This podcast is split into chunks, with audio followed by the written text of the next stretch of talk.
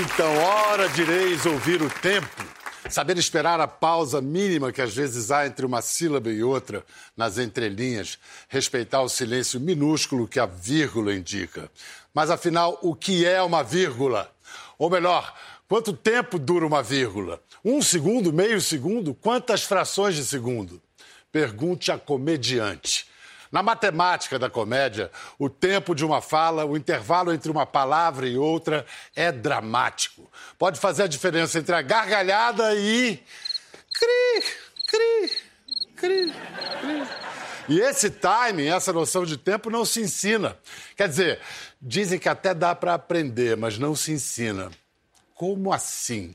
Acho melhor perguntar para ela, que sabe essas coisas de cor. Ela, uma atriz que parece ter nascido com esse cronômetro na cabeça. Começou no rádio, onde o silêncio pode afugentar o ouvinte, mas a pausa certa prende sua atenção. E essa atriz, além de íntima assim do tempo, tem essa voz, a voz grave de mulher leve, ainda por cima esse jeitinho de falar, lambuzado pelo açúcar do sotaque pernambucano. Ai, ai, ai. Hoje ela nos chega aqui acompanhada de seu mais devoto companheiro, parceiro de cena, diretor, seu autor mais frequente e mais amado. Juntos, esses dois oferecem agora ao público mais um de seus biscoitos finos, a série Eu, a Vó e a Boi a história de duas inimigas íntimas que dedicaram 60 anos de vida a se odiar e se maltratar. Uma tragédia? Uma comédia? Uma tragicomédia? Vamos saber já com Arlete Salles e Miguel Falabella.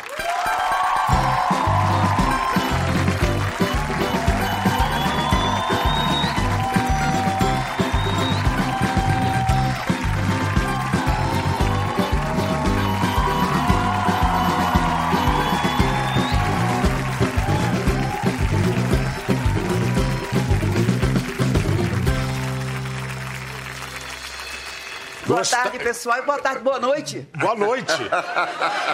boa tarde, noite aqui na madrugada da Globo. Vem cá, é, é mais uma avó na sua carreira? A, avó. Mais Copélia uma avó. era uma avó. Era uma avó, é verdade, já fiz Copélia, outras é Copélia Mas era uma a avó. mais louca de todas. Uma avó completamente diferente de todas as avós, provavelmente. É, adoro Copélia, adorei fazer Copélia. E agora. Tá aqui o autor, Também né? o mesmo autor. Mas agora eu queria falar dessa avó do boi, da boi. Da boi. Boi. Eu, a avó e a boi. Miguel Falabella escreveu, Daniel Rangel é eu, do título. Vera Holtz é a boi. Bom, você e e Vera devem ter se esbaldado. Eu adorei trabalhar com a Vera, foi o nosso primeiro encontro, mas foi uma maravilha, uma mulher fantástica, extraordinária, com humor, com inteligência, uma colega bacana que sabe, joga bem com a gente, o jogo da, o jogo da, do- da, da interpretação do teatro, né? É bacana o convívio com ela, começa a ser bom logo no camarim. A Vera chega de manhã cedo, animadíssima, com uma saca de pães e queijos e tudo limão. Ela, ela é muito farta, é uma mulher farta no carinho, no abraço e na Ela é. cumilança também, entendeu? Então aquele Ela café um era... dia me deu um Hulk enorme, eu tenho até hoje um Hulk. Eu Falei, pra que, Vera? Ela disse assim que eu te vejo, um Hulk. E a rainha do Instagram, o Instagram É, mais. maravilhoso, É, maravilhoso. é performática, né? maravilhoso. Faz umas coisas bacanas. E ela falou, a Lete, falei com ela, agora ela está em Portugal, por isso não está aqui. Está em Portugal com o espetáculo, ela e Marcos Caruso. E ela falou, Arlete, acabou nosso protagonismo, porque não vai ter a segunda temporada, né? Eu, ela vai, talvez essa coisa de protagonista, né, Arlete? Ah, deixa pra lá. Nós somos avulsas e saracoteiras. Miguel, verdade que isso começou de uma série de tweets de um, de um menino chamado Eduardo Anzo, é? Ranzo, é, lá de, de Roraima, a Glória me convidou, a Glória Pérez. Quem descobriu foi a Glória Pérez, porque eu, eu tenho Twitter, mas eu não uso. Mas a Glória Pérez me convidou e disse: Fala, Bela, lê isso. O, o que ele te escrevia no Twitter não era muita coisa, umas quatro, cinco páginas. Eu falei: interessante essas duas mulheres que brigam a vida inteira. E aí fui para casa, ela falou: pensa nisso para uma série. Eu fui para casa e pensei no momento que nós estamos vivendo, um país polarizado, né? um país com ódio. E imediatamente as crônicas do rancor me veio à mente. Eu falei, isso aqui serve para a gente fotografar um pouco o país que estamos vivendo. Essas mulheres que se odeiam, que e arma, né? Tudo é, é, é na bala, é tudo se resolve no grito. É um valão. Não se resolve, né? Não se, se perpetua. resolve, nada né? se É, resolve, é. né? É uma, é uma discórdia eterna que se perpetua. É um valão aberto a céu, né? Um valão a céu aberto naquela rua. As personagens caem literalmente dentro do valão. A Arlete cai, a, a Boi joga o carro em cima dela, ela se joga no valão para sobreviver.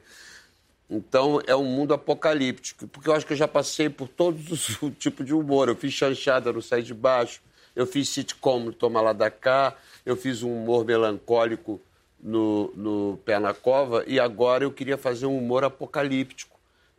E acho que eu, a avó e a boi é isso.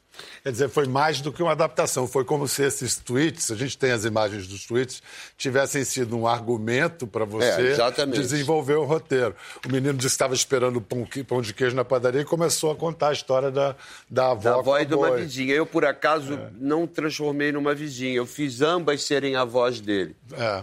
né? Porque como elas moraram a vida inteira uma na frente da outra, o filho de uma se apaixonou pela filha da outra, um Romeu e Julieta.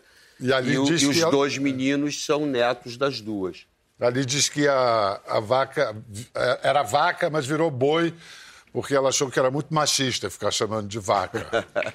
É ótimo. Ela diz que a vaca não merece que ela É. a seja. não- que ela chama de aboi para não chamar de a vaca. E, e, bom, enfim, e o Eduardo, ele participou de alguma coisa? Sim, ele foi muito bacana, ele é um cara muito inteligente, ele é um cara que tem um grande conhecimento desse universo de séries. E a gente se falou o tempo inteiro, ele deu ideias. É, É jovem, né? Tem 30 jovem, muito jovem. E eu criei um universo para essas mulheres, né? Eu circundei essas mulheres com personagens bizarros e, e um, um mundo completamente alucinado, que eu acho que é o mundo que nós vivemos hoje em dia, né? É, são coisas que, às vezes, às vezes não sempre, só a comédia pode dizer, né? Tem verdades que só a comédia diz. Como diz o Miguel, a comédia é a maneira mais elegante de se falar de coisas sérias. E a comédia traz né, bem-estar ao coração, distensiona, elegante nos salões. A comédia é muito elegante e muito difícil. mano. É Sem mais querer difícil. puxar a brasa para minha sardinha. Se- Sem querer fa- falar como Muito, comediante. não, muito difícil, muito difícil. Muito, cada vez mais difícil. Você diz cada vez mais difícil da sua mais biografia ou cada porque- vez mais difícil em geral? Veja bem, a comédia está muito ligada a uma percepção do outro, né? É, é- você tem que surpreender o outro e o outro tem que estar antenado. Nós vivemos num país em que as pessoas não leem mais, não sabem mais de nada, então fica difícil fazer uma graça é, com palavras, um- uma graça, um, um- jogo de palavras, um jogo de. se- atualmente a fratura exposta que nós temos visto de um modo geral, né? As pessoas riem de, do óbvio, do, do- então você buscar ainda assim ser um autor popular que sempre foi e será sempre o meu desejo. Eu quero falar para o povo. Como espectador, Miguel, quais, foram as- quais são as suas primeiras lembranças de Arlete em cena? Isso é uma coisa muito engraçada, né? Porque a gente não sabe esses mistérios da vida. Eu morava na Ilha do Governador, eu era apaixonado por ela. Apaixonado pela Arlete. Selva de Pedra, ela fazia Laura, e eu tinha um pôster de uma revista Sétimo Céu, que era Arlete, de franjinha, assim, com uma. de barriga de fora, uma blusa, uma calça de franja. De Era- eram as gatas da época. Arlete, quando ele te contou isso, logo que vocês se conheceram, ou ele ficou escondendo esse segredo? Ele escondeu um pouquinho. um pouquinho. É E eu por- tinha dentro do meu armário essa foto dela, olha que loucura. Eu tinha essa foto da Arlete no meu armário. Mas lá a vida, lá em cima, o destino. É, Eu estava e eu sempre reservando fui para louco gente. pela assim. Arlete. Assim, se a Arlete não estava numa novela, eu ficava esperando. Você falou da Laura da Selva de Pedra. A personagem era uma, uma espécie de vilã cômica. Era, né? era, era. Ela... Eu acho que foi o meu primeiro personagem de comédia na, em, em telenovela. Em, E Janete-. Foi a Janete que escreveu essa novela. E a Janete É. não tinha muito esse negócio do núcleo tom- cômico, ou tinha? Não tinha muito, não. Ela era mais romântica, É. né? Ela gostava mais das histórias de amor. Mas ela foi muito bem com a Laura. Foi um personagem adorável e... e Era foi maravilhosa, Laura. uma personagem... Laura era casada com um milionário e, e era muito engraçada. Namoradeira. E a Arlete tinha, dava esse tom de, de, de- Ali eu comecei a perceber o que era esse famoso timing. E ali eu comecei a prestar atenção, né? Nela, Marília. é, é, são atores que têm esse timing, que é o timing exato para comédia. Arlete fez uma peça minha, Partilha, que eu vi essa mulher tirar uma gargalhada com um advérbio durante cinco anos. Eu nunca vi isso. Qual? Ela olhava para ele e falava, falava, quando? E o teatro vinha abaixo. E eu dizia, mas como é possível? Como é que ela consegue arrancar uma gargalhada de um teatro com um quando? E toda noite esse negócio, eu dizia, hoje não vai funcionar. Ela virava e falava, quando? Vinha, pá! Mas era, num te- Como você fazia isso? mas era num texto, num contexto excepcional, né? A partilha foi um fenômeno Foi. teatral, né? Ganhou todos os prêmios, modificou a minha vida para melhor. Em Acho todos os sentidos. Em todos A- os a o start Partilha, da carreira do Miguel como autor, não foi, Miguelzinho? Você já Não, eu já Miguel, tinha deve escrito, estar em não. cartaz em algum lugar Não, do mundo esse- Sempre nesse está. momento. Sempre está. Ela agora, ela agora está sendo, se Deus quiser, adaptada numa nova versão cinematográfica. É... Ah, não quero falar disso agora. Não? Tá, Vai acontecer uma Mas, coisa mas boa. vai ter uma adaptação cinematográfica. Nova, é. E não é e não fala português. Não.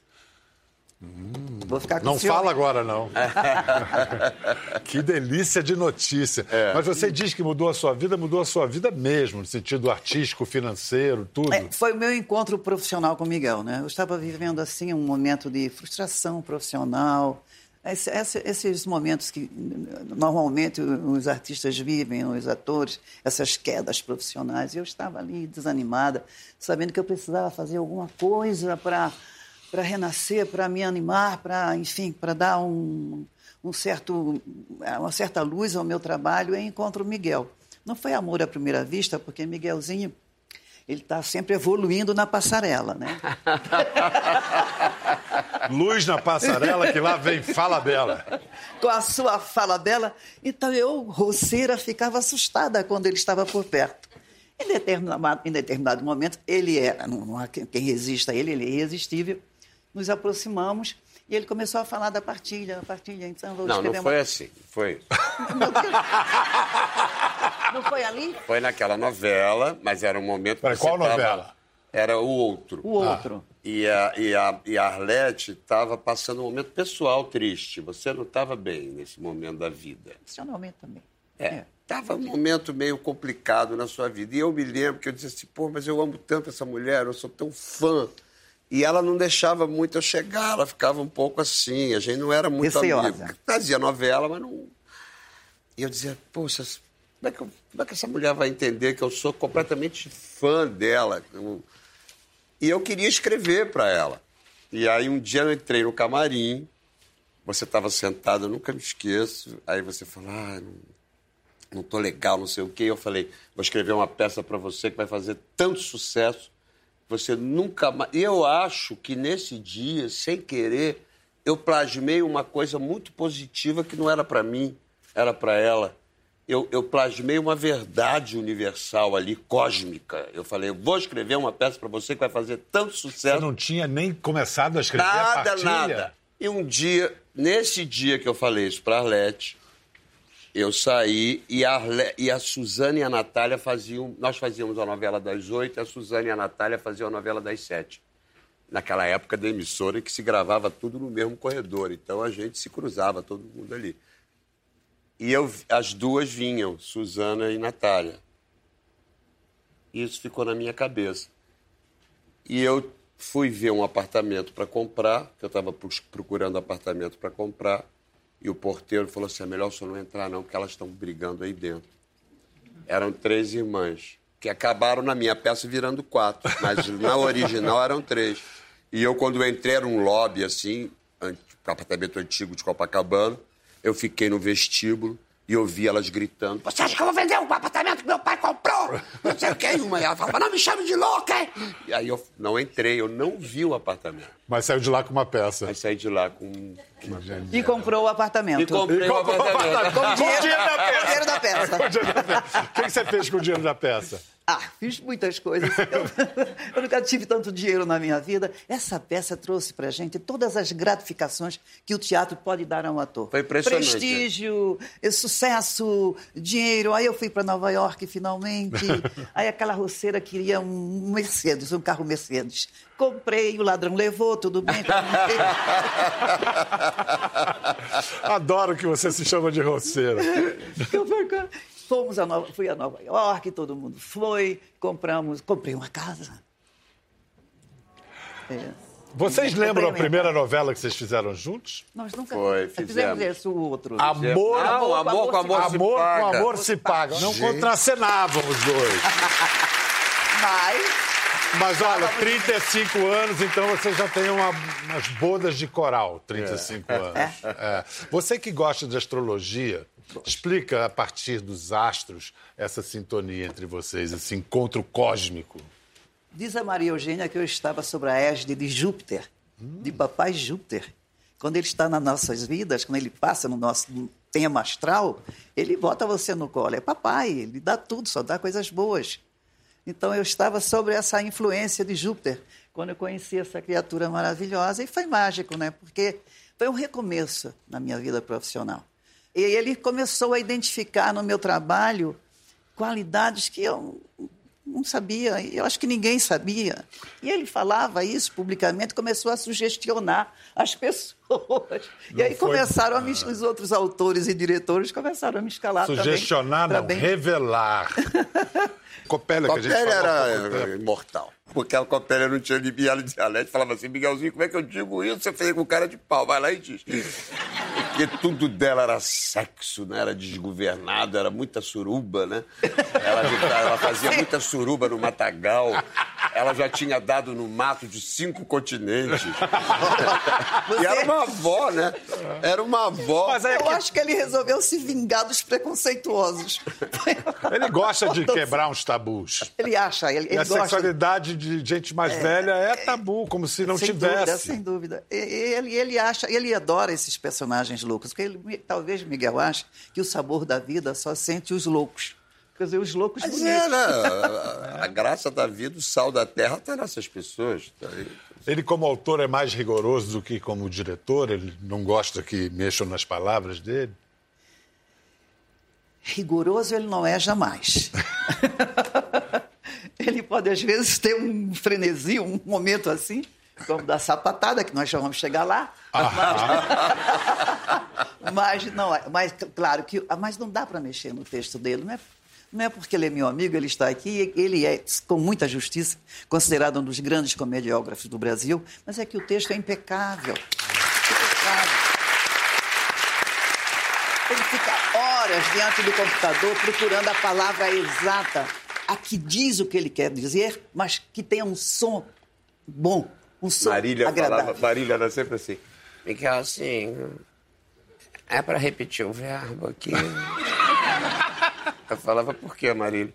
Porque você repetiu o verbo aqui. Eu Falei, vê como você se sente melhor. Você repete. Ela dizia, você tem razão, vou repetir o verbo. Mas você Sempre vai nessa da razão. sonoridade, você vai pela Eu sonoridade. falo, porque eu acho que pelo fato de ser ator, né? Eu escrevo lendo e eu vou fazendo a cena enquanto escrevo. Aí depois que eu acabo, eu leio outra vez, leio em voz alta, eu faço todos os papéis. Deve parecer um louco ali dentro, né? Faço todos os personagens e vejo se a cena está soando da maneira que eu quero. Por isso que eu fico danado quando eu vejo que não foi feito do jeito que eu, como eu escutei. Aí é o diretor. né? Não, aí é o autor mesmo. Ainda. O diretor. O diretor pode brincar, pode zoar. Aliás, os primeiros 30 minutos do ensaio é para ele contar histórias e evoluir. Tá. né? Evoluir na passarela ali. Depois ele, ele toma, inicia o ensaio. E aí ele não quer brincadeira, não. Ele pode ser É. terrível Quando? Não, terrível não é jamais. Aí, de repente, tem um beijo, tem um abraço, tem um grito, tem uma, uma coisa, um troço quebrado no chão, mas. um troço quebrado no chão? que troço! Não, porque ela fez musical. E eu brinco, que eu digo assim: atenção, cuidado com a nota. Quem desafinar, o sapato vai voar. Quem desafinar, o sapato voa. Claro que eu não jogo na pessoa, eu jogo não, não no jogo. palco. É. Mas para mostrar que desafinou. Ah, mas... já, ele já jogou muito sapato, assim? Muito não, eu jogou uma vez, mas ele já conhecia. mas ele já conhecia a minha deficiência no que diz respeito a ritmo. Porque certa vez, nessa época mesmo do outro, nós estava no corredor, ele conversando com o senhor, e eu vou passando, ele fala assim: Arlete vai fazer, vai participar do espetáculo. Vai participar do espetáculo. E o que o homem perguntou, e ela canta? Quando eu fui dizendo, não, ele falou, canta canta. Porque é, tinha um cachê interessante. E aí, a gente pobrinho, precisando daquele cachê e tal. Falei, Jesus Cristo, nunca cantei publicamente, que, que é isso? Bom, enfim. Quando eu vi, eu estava com a sainha, bem pobrinha, com a blusinha, uma rosinha no cabelo, cantando. Se acaso me quiseres, sou dessas mulheres que só dizem sim. E um Miguel completamente desesperado, com a mão na cabeça, gritando: lá vai ela, lá vai ela, saiu do ritmo, saiu. Voltou, voltou, graças a Deus, uh, saiu de novo. O que, que ela está pensando? O que é isso? Bom, sabia ele que era assim. Mas o espetáculo foi um sucesso, não por mim, era um elenco maravilhoso, todo mundo cantava muito bem, mas eu fui lá, cantei a música do Chico, sabe como?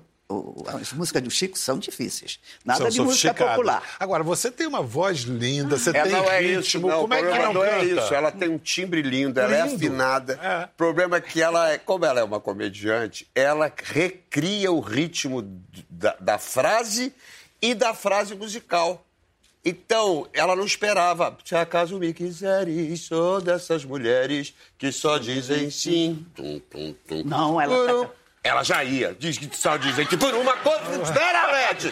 Calma! O maestro. Espera, Lete! O maestro doido lá. Mas ele não se convenceu quando chegou o Hairspray. Já ele me coloca nesse musical, um grande musical, né, com orquestra, com tudo, para cantar, solar uma música. E cantar outras músicas junto com outras pessoas. E eu fui ver a atriz inglesa que fez, a mulher cantava, que era um delírio, uma maravilha. Aí vou eu com o meu velho problema de, de, de, de falta de ritmo. Ele está sabendo. Então, vai, vai, estuda e faz aula. E acertava um dia, outro dia não acertava e tal, os ensaios sofridos. E eu acho que aí, nesse dia, eu errei muito, porque eu vi aquele sapato voando. Ah, aí eu falei, olha, Miguel, eu acho que você tem que arrumar uma outra atriz para fazer esse personagem. Eu não quero mais, eu vou embora, não preciso passar por isso, eu não quero. Ele que tem a fala dela e jamais se atrapalha para falar. Ele olhou para mim, pensou um meio segundo e disse: Não pode. Você já fez as fotos.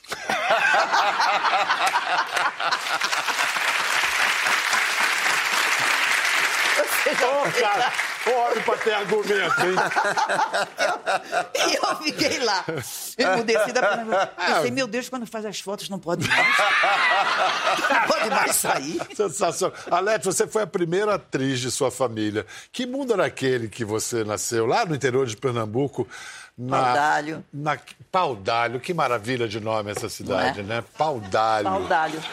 Como era a sua casa em Paudalho, a configuração familiar? eu já nem. Eu saí de lá muito com você dois meses muito bebê, de idade. Mas você voltava de vez em quando. É, não, aí voltei lá uma hora, me chamam, um dia me chamaram. E era, eles iam fazer um evento na pequena cidade e tal, e queriam que eu estivesse lá para ser homenageada, filha da terra e tal, e fui. Fui lá, foi, foi bem emocionante e tal. De repente, vamos lá na casa onde você nasceu. Vamos lá, eu, meus filhos e tal. E chego lá, vejo uma casinha assim, sem, sem reboco, sem pintura. Aí chega um homenzinho na janela, sem dente, e fala: Eu não sabia que essa casa era tão importante. Saudade. E vem cá, quem era a tia Yaya? Ah, tia Yaya, eu falei nela. Falou. A tia Yaya é uma doce lembrança, porque a tia Yaya tinha uma gargalhada gostosa, uma mulher sofrida, mas com uma gargalhada constante, permanente. Const... Tipo a sua, é, assim? Eu acho que eu, eu puxei a ela em alguma coisa. Minha mãe era muito melancólica. Era, era, era melancólica. Minha tia Iá não, era um, um, sol, uma alegria. E não há nada. Eram irmãs. Irmãs. Que uma criança goste mais do que um, um, um rosto de adulto sorridente. A gente tem muito medo quando criança de pessoas carrancudas, né? Uhum. A gente fica incomodado. E eu adorei essa tia Iá, lá de te dava, te dava confiança, de repente. Sim. Deu é, autoconfiança tanta que você vai para o rádio. Porque eu vi um anúncio. Aí eu já estava em Recife, E já estava Recife, bem longe é. da tia Iá. É. E aí, recorrendo Isso novamente é ao tão- zodíaco, como se explica? Isso é tão misterioso. Como é que uma, uma, uma menina. Eu era uma garota bem tímida, mas cheia de sonhos. Me escondia para sonhar, para me ver em, né, em, em momentos felizes, roupas bonitas, em lugares bonitos. Ficava imaginando. E, e aí eu via aquelas pessoas falando no rádio, sendo amadas e admiradas. Aquele rádio, porque não, não existia televisão ainda. E, e todos aqueles atores e radioatores e locutores, aquilo me fascinava. E de repente eu vejo, eu escuto um anúncio chamando pessoas para fazerem teste tal, lá na rádio. Saí escondidinha, era corajosa também, apesar da timidez, né? E fui lá fazer o teste. Claro que eu não passei, eu não tinha experiência nenhuma de nada, mas eu tinha minha voz, que me ajudou no rádio. Olha, você tem uma voz boa, fica para fazer locução. Você, isso vai, você vai fazer muito bem. E eu encarei, fiz locução, que foi bom quando eu apresentei o Festival da Canção, É, porque eu verdade. tinha uma experiência de, de, de apresentadora, de locutora né, de rádio. E, mas eu queria fazer a rádio teatro, por que também não, não me pergunte. É, isso é, quando, é um como mistério começou a. Fernandona também, no rádio teatro. Atriz no, no rádio só se vale de sua voz. é Fernanda só- Arlete, né? Sou um É. xará. Arlete também, só xará. É. Arlete É Pinheiro. minha amiga, É. querida. Beijo, Fernanda. Mas a- nessa coisa da sua voz, tem esse jeito que você fala, além da sua voz, que não é mais um sotaque pernambucano, mas uma coisa ou outra ainda. E ficou, né? Quando eu cheguei, não havia ainda aqui, eh, eu cheguei em 64, não havia ainda esse modismo das fonos, né? E eu sofri muito bullying com o meu sotaque, era muito forte, né? Eu queria, ah, meu Deus, eu preciso me desvencilhar disso, senão eu vou ficar uma, uma atriz né, de, de prisioneira, Isso, né? eu isso, vou isso. ficar ali engessada. Mas onde é que pega o sotaque? Eu, eu descobri, era no, no D, no DE, no, no, no, no, T- T. no TE, no TI, no DI. Eu falei, se eu disser di e ti, eu desfaço muito bem. E comecei sozinha. Então eu perdi um 80% do sotaque, mas o resto virou o meu jeito. Virou o seu charme total. O junto, encanto. é, junto com esse timing incrível. E qual é a- a originalidade do tipo de humor de eu, avó e a boi no cenário hoje? Eu acho que ele é um, um, um humor profundamente de dramaturgia, de, de personagens muito bizarros, muito atuais, né? Ele, ele, ele brinca muito com essa nova família, esse novo conceito, não é? Porque é, é, elas são um núcleo, né? essas duas avós, ainda que se odeiem, como o menino diz, o, o eu, né? o Daniel Rangel, que é o, o Rob Lowe, ele diz: é, é, nada pode florescer no rancor, nada pode amadurecer bem quando é plantado no rancor, e todos os sentimentos daquela gente são plantados no ódio. O ódio que essas duas espalham por aquela vizinhança. E para atuar num- num- numa história assim, você tem que levar muito a sério, não tem gracinha. Mas a comédia é feita muito a sério. É, é, um- é, é, Não é, funciona. é, é, senão não funciona. Há quem diga que o público só ri mesmo do sofrimento genuíno do comediante. do comediante. É, Então, você tem que, tem que estar no seu coração aquela história, verdade. aquele texto. Não é, não é assim, não adianta você criar um jeito, vou dizer, eu vou agora dizer isso, é um jeito engraçado aqui, arrumar aqui na boca para tirar a graça. Não, tem que sentir. É, é, eu, sei lá, não posso dar aula aqui do Comédia Miguel, pode. Mas eu trabalho assim. Ela não pode dar aula de Ela comédia? pode fazer tudo que ela quiser. Ela faz do que ela quiser. Não, a história da vírgula, desse tempo. é, Esse tempo, Esse, esse- tempo, vamos lá. Esse tempo é quase inconsciente, não é? Porque com- o tempo que eu não tenho na música, né? É, Mas é como cantar. Pois é, mas aí é respiração. Para onde eu fui, não sei. Eu, eu sei que a comédia ela tem o tempo dela. É uma, uma pulsação, uma coisa. Essa fala que o Miguel citou aqui da, da partilha, né? Aham. Mas ali, é ali tinha que ser preciso. Porque às vezes você perde uma grande gargalhada. Você fala todos os dias aquela fala e é um gargalheiro. E um dia você fala e ninguém ri. Tem um dia que não funciona, Não pode funciona. acontecer? E aí você vai para o camarim tentando descobrir o que aconteceu, o que aconteceu. Foi porque você botou a vírgula antes daquela palavra, ou você achou que respirando em determinado ponto era melhor e perdeu. É assim, Mas então não é o tempo do ator, é o tempo do texto. É o tempo é o do tempo texto. da respiração. Por exemplo, na Essas mentira nuances. tem uma hora que agora, ultimamente, perdi. Falei, Zezé, eu perdi isso aqui. Eu acho que, eu acho que você está me dando a deixa um pouco atrasado. Ela falou, talvez. Vamos tentar. E a gente vai ajustando. Aí voltaram. A coisa voltou. Então é um ajuste de timing nosso. É uma coisa dos dois, né? De, de quando está contracenando. É uma coisa do tempo que eu te dou a deixa, do tempo que. da tua respirada, da tua parada, da tua olhada. É muito na reação, né? Mais alguma coisa que você queira dizer pro Miguel? Eu, quero dizer- eu sempre quero dizer muita coisa para o Miguel, mas, acho- mas é tão. é- é- é- tenho dificuldade de colocar em palavras, é muita, muita coisa. Eu tenho um carinho enorme por ele, uma enorme felicidade de tê-lo na minha vida, um privilégio para mim. Ele foi presente, presente do destino da vida, né? porque além de trazer essa. né, de trazer essa, essa, essa felicidade profissional, essas realizações profissionais e de me tirar daquela frustração, de chegar na minha vida com luz, iluminando a minha vida profissional e pessoal, ele trouxe carinho, ele trouxe amizade. Bendito Júpiter, hein? Bendito Júlio. Miguel, e você? Quer dizer alguma coisa? Eu, eu só posso. Eu acho que as, as musas inspiradoras, né? São sempre muito caras aos autores, aos autores. E Arlete, sem dúvida alguma, é uma inspiração. Eu penso nela, agora mesmo, eu estou adaptando uma comédia do Labiche, que é um, um- um autor clássico francês, um comediógrafo clássico francês, e penso nela. Eu vou botando em português, ouvindo Arlete falar. Então, isso é mais do que uma inspiração, é um, é um, é, é um, é um processo que não, que não para, né? Essa mulher dentro de mim, que eu, que eu amei garoto e que amo até hoje, que vou amar e que nós vamos ficar juntos por aí. Né?